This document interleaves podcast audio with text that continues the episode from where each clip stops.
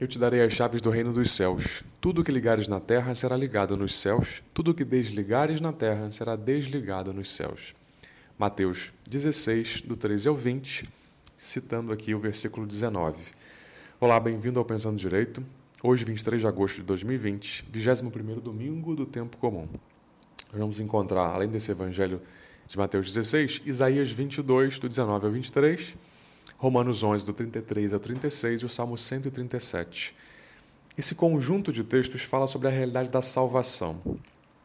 E nós vamos ver um grande paralelo aqui entre Evangelho e primeira leitura, mas o grande tema que vai ressaltar aos nossos olhos é aquilo que o Senhor promete a todo Israel e a toda a igreja, a todo o povo fiel, né? a salvação, a participação plena na sua vida divina, na sua comunhão. Né? O ver a Deus face a face. nós vamos reparar como cada leitura aborda essa temática. O Evangelho vai mostrar para nós justamente a confissão de Pedro e o primado, né? a graça que foi dada a Pedro de cuidar das coisas de Deus, de administrar a casa de Deus. Pedro é o único que consegue, entre todos os irmãos, entre todos os escolhidos para estarem com o Senhor, confessar que Jesus é o Filho de Deus, o Filho do Deus vivo e o Messias. Pedro faz uma confissão completa de quem é Jesus, do que ele faz, do que ele foi enviado para fazer, identidade e missão. E essa confissão não é feita simplesmente pelo conhecimento humano, mas tem aí a ação da graça que ilumina a racionalidade de Pedro para que ele possa confessar isso. E a partir dessa confissão, toda a igreja alicerça sua fé nessa confissão de fé. Né? Tu és o Messias, o Filho do Deus vivo.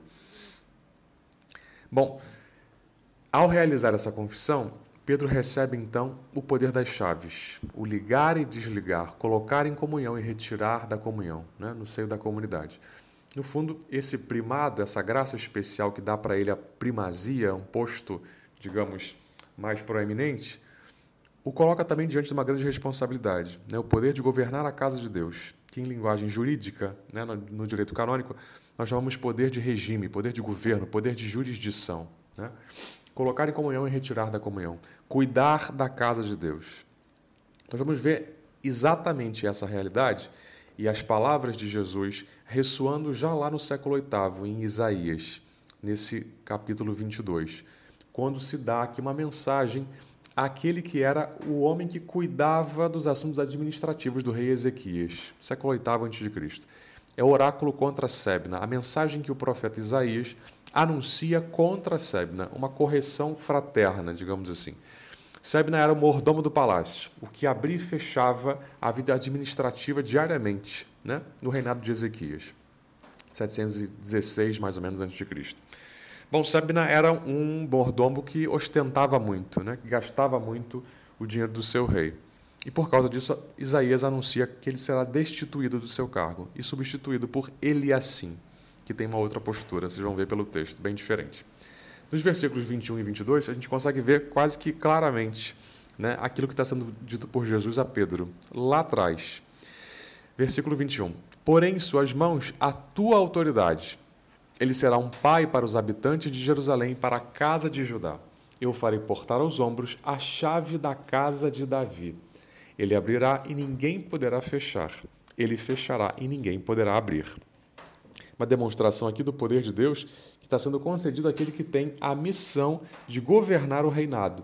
Né? Chave da casa de Davi é para todo Israel e para toda a igreja, sobretudo à luz da revelação, a chave do reino dos céus, né? aquilo que leva à salvação.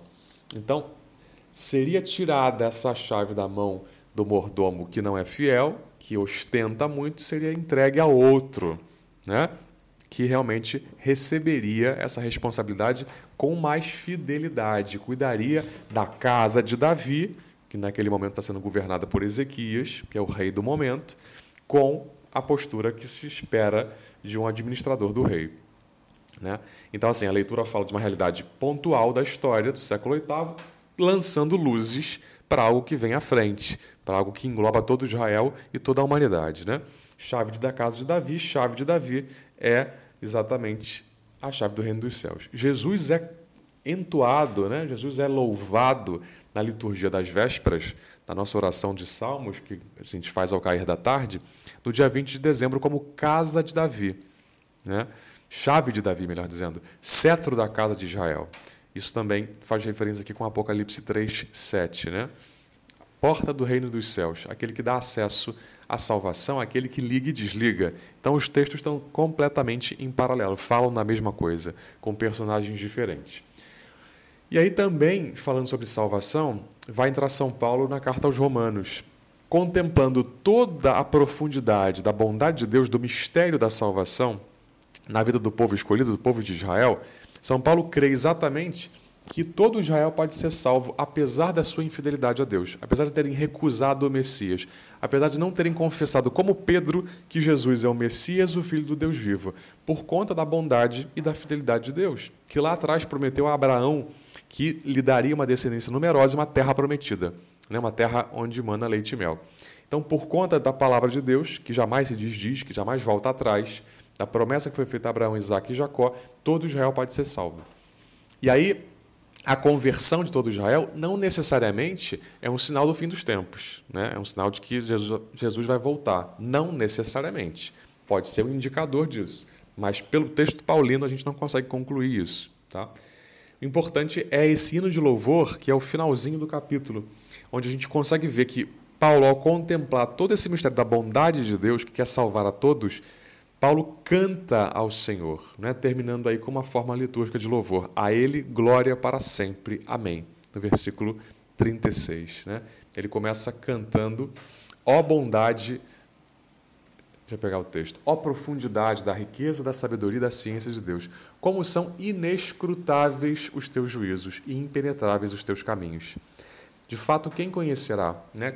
Quem conheceu o pensamento do Senhor? Ou quem foi seu conselheiro?